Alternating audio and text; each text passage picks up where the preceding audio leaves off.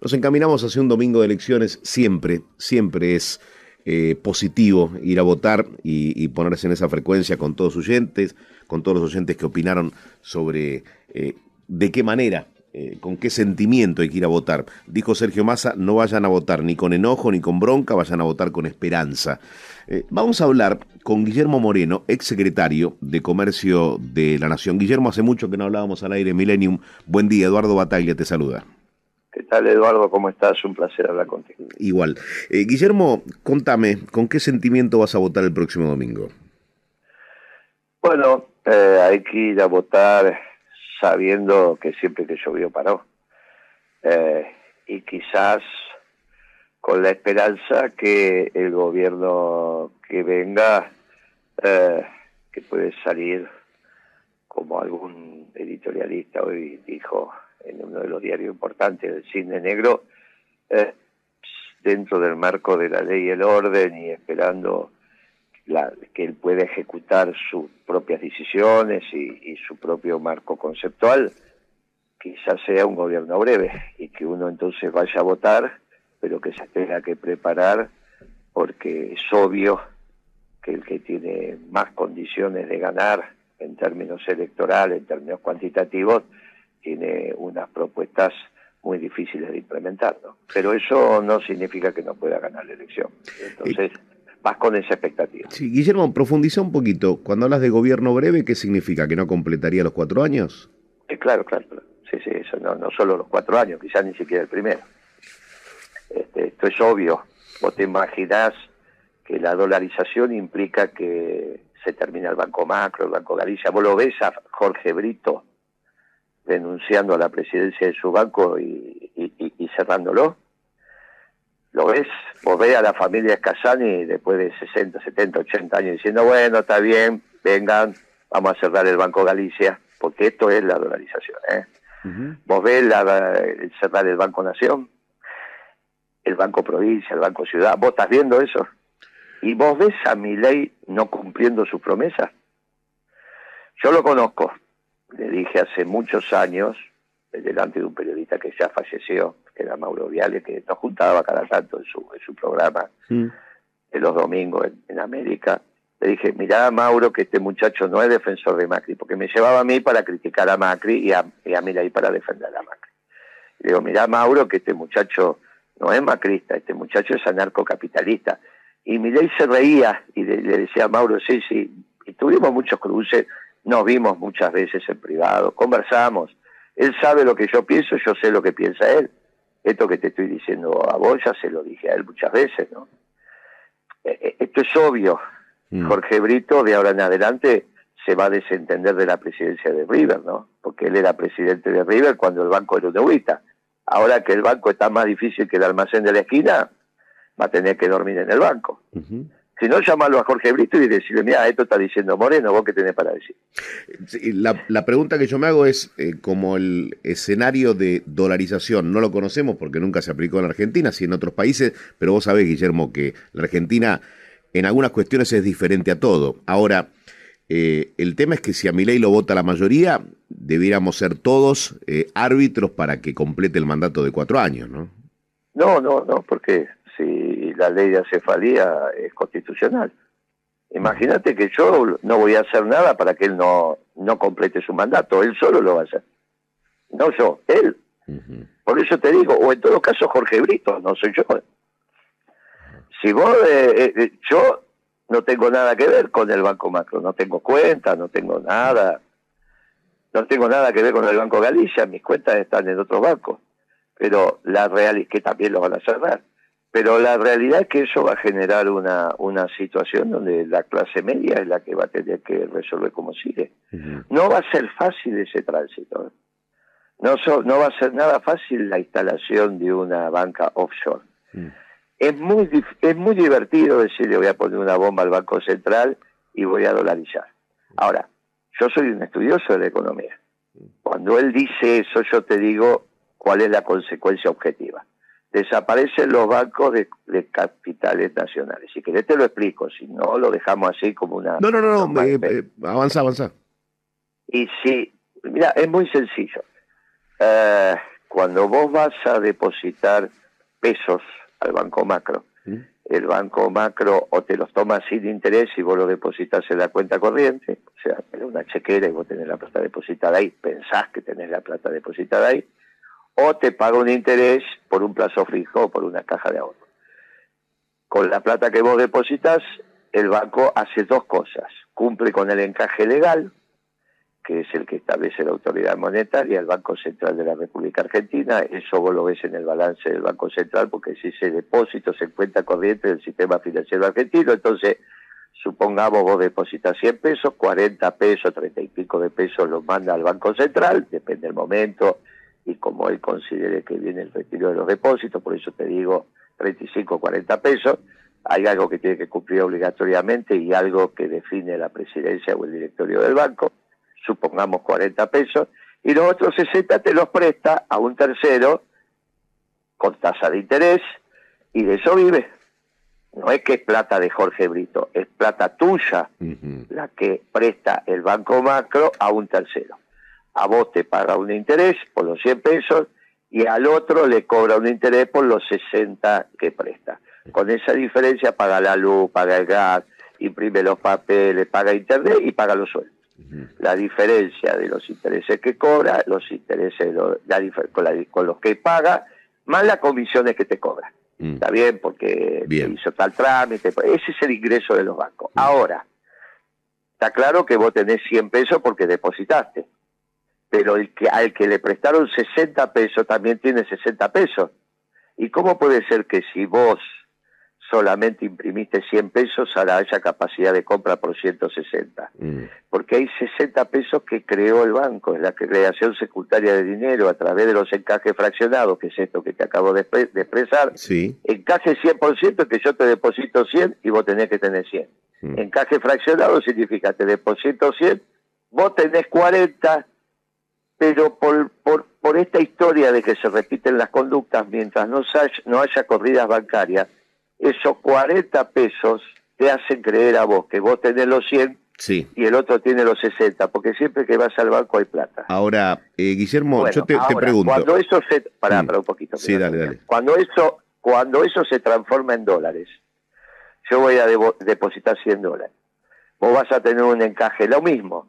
La diferencia es que se crearon 60 dólares. Cuando hay una corrida sobre un banco, el Banco Central con su plata sale a bancar el banco mm. y le devuelve la plata a los depositantes, bajo determinados extremos, pero se las devuelve.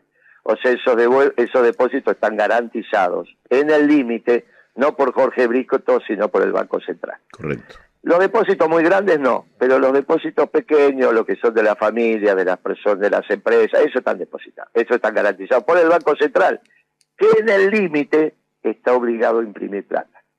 Ahora, si vos sacás los pesos y pones dólares, ¿quién va a devolver si hay un problema con el banco? Nadie, porque no hay nadie que pueda crear dólares. Por lo tanto, vos, yo y cualquiera no va a llevar los depósitos al banco macro sabiendo que no tiene la seguridad de, de, prestamista de última instancia, sino un banco que va a ser sucursal de un megabanco con base en Estados Unidos o en Europa. Totalmente. Entonces, eso es lo que se llama comúnmente la banca offshore. Son sucursales, si bien son empresas argentinas, la característica es que son sucursales, por lo tanto, inexorablemente los bancos nacionales, sean públicos o privados, se quedan sin depósito porque no tienen prestamista de última instancia. Bueno, estas son las consecuencias. No es que alguien tiene que impedir que Milei las haga. Yo te digo que cuando él la empiece a hacer, lo va a tener a Jorge Brito encadenado en la, en la muralla o, en la reja de la Casa Rosada. ¿Es un problema de Jorge Brito? Sí, bueno, pero también de sus trabajadores y de todo lo que estamos hablando. No, no de los que no quieren que termine el mandato Milei. Te entiendo. Ahora, eh, digo, para, para que no te extiendas, porque si no te desplazas demasiado y no me das tiempo para que te haga otras preguntas. Ah, ¿Puede ser? yo te ofrecí, yo te ofrecí que no lo hiciera. no, no, no, no, pero, pero me, me, gusta, me gusta que profundices. Ahora, quiero hacerte un par de preguntas. Eh, Milei acaba de decir, eh, está en América en este momento, acaba de decir que la inflación se vence solamente dolarizando. Eh, y dijo por otra parte que el oficialismo no va a hacer otra cosa el 10 de diciembre si llega a ser gobierno que lo que hizo. Eh, digo, ¿cuál es la salida? Porque lo que se hizo hasta ahora en la Argentina no nos ha dado la posibilidad de tener un, un ciclo virtuoso de, no sé, 15 años. Eh, ni mucho menos, tampoco porque venimos de, de salto en salto. Digo, ¿cuál es la salida? Eh, ¿Hace de ministro de Economía eh, o, de presidente eh, a partir del 10 de diciembre? ¿Es más a la salida? Mira, está claro que mi ley es lo que es porque hubo un fracaso reciente que fue Cambiemos y hay un fracaso presente que es más, Alberto y Cristina. De eso no hay ninguna duda. Si no, no existiría mi ley que la salida para la inflación es dolarizar, mira, y está equivocado. Todos los países de la región, salvo Argentina, tienen una inflación muy, muy menor y ninguno dolarizó. Bien. Ninguno. Bien. Así que eso, eso técnicamente es incorrecto. Técnicamente, mi ley no puede dolarizar si no tiene equilibrio fiscal ¿Y para qué va a dolarizar si tiene equilibrio fiscal? Bueno, eso es lo que yo digo siempre. Si, si tenés equilibrio fiscal, la verdad, eh, podés, eh, siendo estricto como es uno estricto cuando quiere cuidar sus propias cuentas, eh, necesitas simplemente seguir haciendo bien los deberes. Entonces, la salida que es el, el, bimonetarismo... cuando vos decís que sos estricto con tus cuentas, sí. ser estricto con tus cuentas significa que quizás tengas que trabajar más. Por ejemplo. No gastar menos. Por ah, ejemplo. bueno, bueno. No, porque si no parecería ser que ser estricto es solamente gastar menos. No, no, no, no, es simplemente ser, ser cuidadoso, eh, pero teniendo en cuenta que hay cosas que no se equiparan de lo que pasa en un hogar a lo que puede pasar en un país, porque hay necesidades en las que el Estado sí tiene que salir en auxilio. Eso soy consciente. Claro, por eso eh, eh, perfectamente el Estado argentino puede equilibrar sus cuentas sin lastimar al pueblo. ¿Hay, hay, hay mucho Estado? ¿Tiene que haber menos Estado? menos intervención del Estado? Tiene una apotegma, el, el, peronismo tiene una apotegma que es muy claro, es el gobierno esclavo de un pueblo libre. El peronismo no es estatista. Los estatistas son los marxistas, no somos los peronistas. ¿eh? Peronistas no somos estatistas, ¿eh? no, no, no, no, no, no digamos cosas que no son. Nunca la economía peronista es una economía estatista. Ni lo fue en la década ganada. En la década ganada, mientras yo fui funcionario, lo que crecía era el sector privado, no el Estado. ¿eh? ¿Qué, pensás de Barrio Nuevo? ¿Qué pensás de Barrio Nuevo que apoyó a mi ley? es un dirigente sindical de prestigio que tiene que dentro de los, de los gastronómicos y los que no somos gastronómicos no tenemos por qué opinar y yo digo que es de prestigio dentro de los gastronómicos porque lo votan y ganan las elecciones acá hubo elecciones de los gastronómicos y ganó cuando vos hablas con los gastronómicos, no te hablan mal de, de Barrio Nuevo. Ahora, él es un dirigente sindical, no es un dirigente político, ¿no? Así que tienen que opinar los gastronómicos. Está bien. ¿Y, qué rol considerás que pueden llegar a tener los sindicatos después del 10 de diciembre si Milei es presidente? Dentro del gobierno de Milei va a ser muy escaso. Milei no es un hombre, tampoco es gorila, ¿eh? Pero Digo lo que dije siempre de mi ley, es un revolucionario. La revolución que quiere hacer no me gusta. Mm. Como no me gustó la revolución de Lenin, o no me gustó la revolución fusiladora del 55. ¿Está bien? Que se dedicó a matar peronistas. No me gustó. Ahora, no voy a negar que fueron revoluciones, cambiaron el status quo.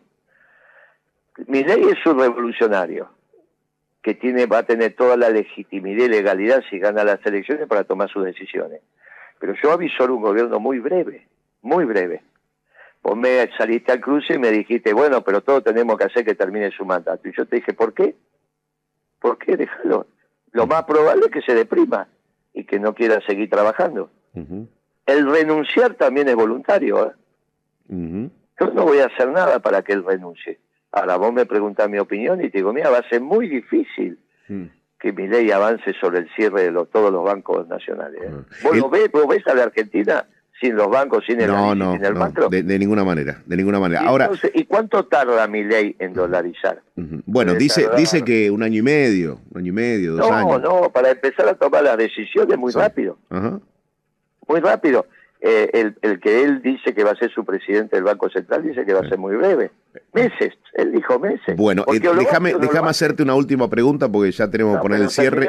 estoy de acuerdo, te, la, te, voy a dejar de ya tu programa. Pero decirme una cosa, ¿soy yo el que hace que el gobierno sea breve o mi ley? No, y todavía no. Y vos me acabás de decir me va a acabar de decir que no ves a la Argentina sin esos bancos. No, porque yo soy más de la idea, como decías, ¿no? Si equilibras las cuentas, eh, yo quiero defender mi moneda y, pensar que la Argentina es posible con un peso pero fuerte. Eso no es mi ley.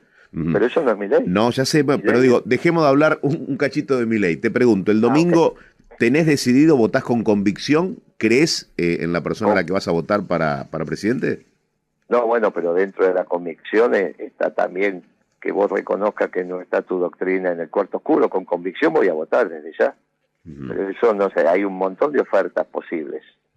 Y no te olvides que vos tenés que votar legisladores, tenés que votar eh, intendentes, concejales, y no te olvides que si tenés un gobierno breve, lo que lo, la Asamblea Legislativa cumple un rol fundamental. Por lo tanto, no es lo mismo votar a presidente que votar a los diputados, ¿no? Presidente puede votar una O sea, no, no te completa el candidato que vas a votar, pero lo votás con convicción. Yo en lo que voy a votar lo voy a votar con, con convicción. Ahora, eso no significa que vote todos los segmentos que da la boleta. Bien, se viene un corte, un corte para Moreno, ¿no? No, no, no. Yo voy a explicar mi voto con precisión. Vos me estás diciendo y yo te estoy contestando. Sí, sí, Ahora, sí me encanta que nos hayamos puesto de acuerdo que es muy difícil que si mi ley quiera avanzar en la dolarización no sea un gobierno breve, porque vos mismo has dicho, igual que yo, que no ves una Argentina sin bancos nacionales, de capital nacional. ¿no? Pero no soy especialista en economía, quizá me puedo equivocar. No, lógicamente, yo también seguramente soy un especialista en economía, pero me, puedo equivocar, desde ya que sí. Pero si no me equivoqué, mm. y vos, sin ser especialista en economía, no te equivocás, mm. porque en este caso el que dijo que con la dolarización no va a haber bancos de capital nacional fui yo, no vos. Pero vos, yo te pregunté a vos si veías sí, Argentina sin el macro, sin el Galicia, me no, dijiste, no, no. los veo, bueno, no los veo, pero bueno. bueno, y la dolarización implica que esos bancos desaparecen. Guillermo. que todos esos sí.